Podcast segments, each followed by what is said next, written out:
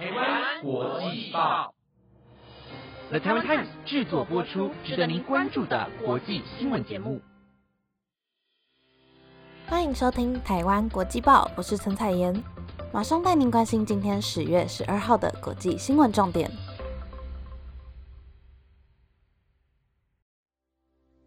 近几年兴起环保风潮，政府也响应减速，提倡使用随行杯购买可以省五元的政策。在这边，台湾国际报想跟大家分享一个好康啦！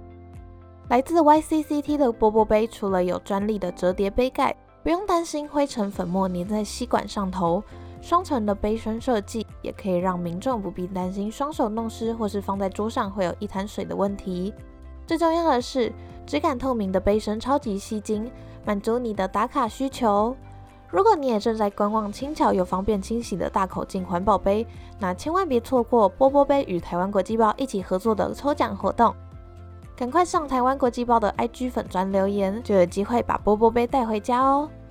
除此之外，YCCT 的优惠活动也开跑啦！在十月六号到十月十七号之间，波波杯推出了第二杯八折的优惠。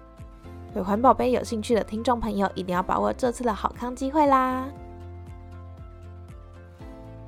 各位听众朋友，晚安！马上带您了解到今天的新闻内容，包括：俄国飞弹攻击基辅，各城市接连遭殃；Meta 纵容极端言论，遭俄罗斯列入恐怖组织名单；台股大跌创两年来新低，金管会宣布两大措施；CNN 探访绿岛，揭开白色恐怖的黑暗历史。针对牛羊征税遭农民抗议，纽西兰推出环境友善政策。如果想要了解更多内容，就跟我一起听下去吧。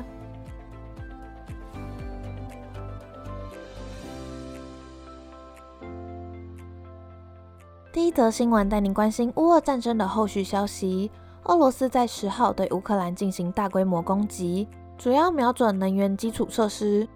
在上午，乌克兰的首都基辅就传出一连串的爆炸声，这是基辅近期来的首次遇袭。后来，蒂涅博罗及扎波罗热也连夜发生类似的攻击。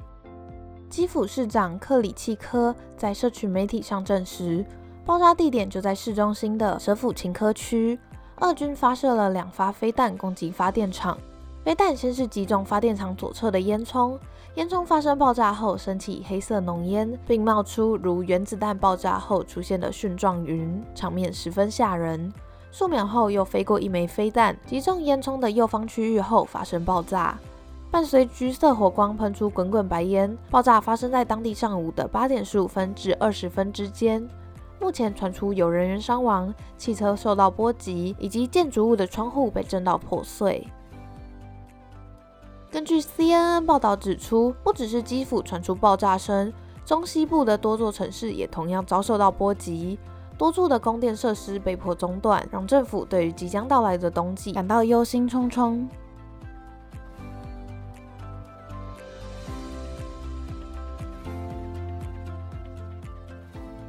下一则新闻同样带您关心乌俄的相关消息。俄罗斯金融监管机构宣布，因为脸书母公司 Meta 以及 Instagram 纵容其平台上的俄罗斯恐惧症言论，将把这两家平台纳入俄罗斯的恐怖分子与极端主义者组织名单当中。若一般民众想使用，就得透过虚拟私人网络查询。所谓的俄罗斯恐慌症，是指对于俄罗斯政府、文化、公民等等的负面偏见。俄罗斯金融监管机构指出，在今年二月起与乌克兰进行军事行动后，网络上就出现了非常多具有俄罗斯恐惧症的言论，例如“俄罗斯入侵者怎么不去死”等的极端发言，让俄国政府指责平台纵容使用者们的发言，而决定封锁脸书以及 Instagram，并将其加入原本具有塔利班以及俄国反对派组织的恐怖分子与极端主义者组织名单当中。对此，Meta 则澄清道，公司并未纵容恐俄症，对俄罗斯负面的极端言论只有允许乌克兰境内的用户能够使用，且绝对并非在执行极端主义活动。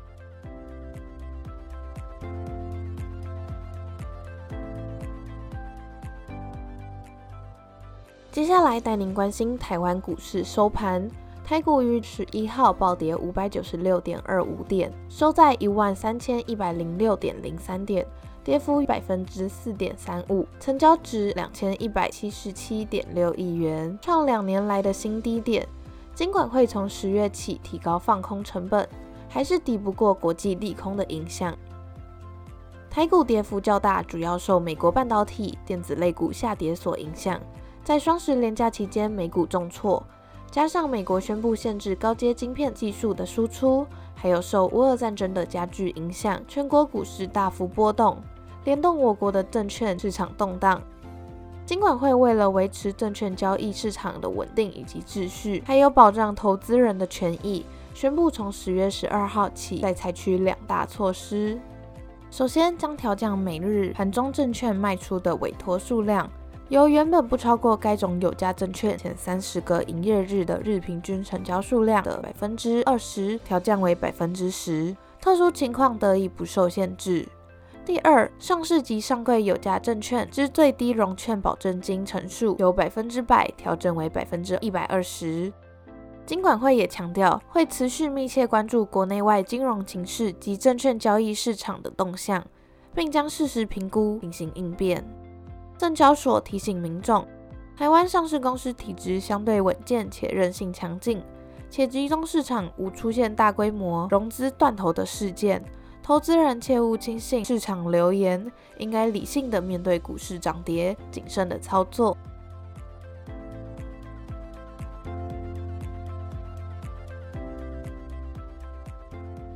下一则新闻带你关心 CNN 对台湾国庆日的特别报道。在国庆日前夕，CNN 驻台特派记者李普利来到绿岛，制作一则历史专题报道，探访了曾经关押过五百名政治犯的绿岛感训监狱，访问到曾经含冤入狱的受难者陈清生，以及前副总统吕秀莲，揭开台湾白色恐怖的黑暗历史，提醒国民珍惜得来不易的民主以及自由。七十五年前的二二八事件，开启了台湾将近四十年的戒严黑暗篇章。蒋中正高压手段打击政治对手，消除异议人士。绿岛监狱在一九七零年到一九八零年关押了许多政治犯，建筑设计成十字放射型，便于监控。里面的房间幽暗狭小，对于五百多名政治受难者来说，简直是人间炼狱。李普利表示，绿洲山庄是这个地方的真实名称，但这里根本就不是绿洲。一九六七年受访的政治受难者陈清生从马来西亚来台求学，却因为一场爆炸案被诬告密谋反政府行动，含冤入狱，一关就是十二年。他表示道：“逮捕我根本没有拿出证据，他们对待我们如同动物。”像陈清生一样的政治受难者，据台湾政府估计，恐怕超过二十万人。前副总统吕秀莲在一九七九年被捕，因为一场批判政府的演讲。吕秀莲表示道：“跟我一样勇敢的人，知道我们可能遭关入狱，但仍认为有义务奋战到底。”台湾经历了三十年的民主转型，在许多人的牺牲和努力下，才有得来不易的民主和自由。转型为人权纪念园区的绿洲山庄，一面面刻着政治受难者名字的哭墙，是沉默但血淋淋的提醒，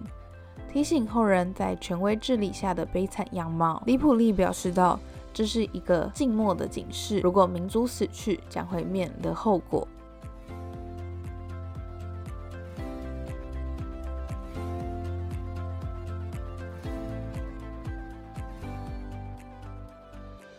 最后一则新闻带您将焦点放到纽西兰。纽西兰政府为了降低碳排放量，提出了将针对牛羊等畜牧业开征排气税的措施。然而，这项计划也引起了农民的强烈抗议。纽西兰拥有多样性的生态环境，更具有极具竞争力的农产品出口，包括乳制品、羊肉、粗羊毛等出口值都是世界第一。但牛羊尿液中的一氧化二氮以及气体排放出的甲烷，都让畜牧业成为全国最大的环境问题之一。因此，纽西兰政府表示，希望能透过这项减碳的环境计划，让畜牧业为排放出的温室气体缴税。计划推出后，受到许多农民的抗议。对此，纽西兰总理阿尔登则表示道：“这项提案具有永续性，农民也可以借着环境友善而提高售价。”让原本就非常发达的农牧产品可以更加具有竞争力，同时也能达到二零三零年的减碳目标，可以说是一举数得。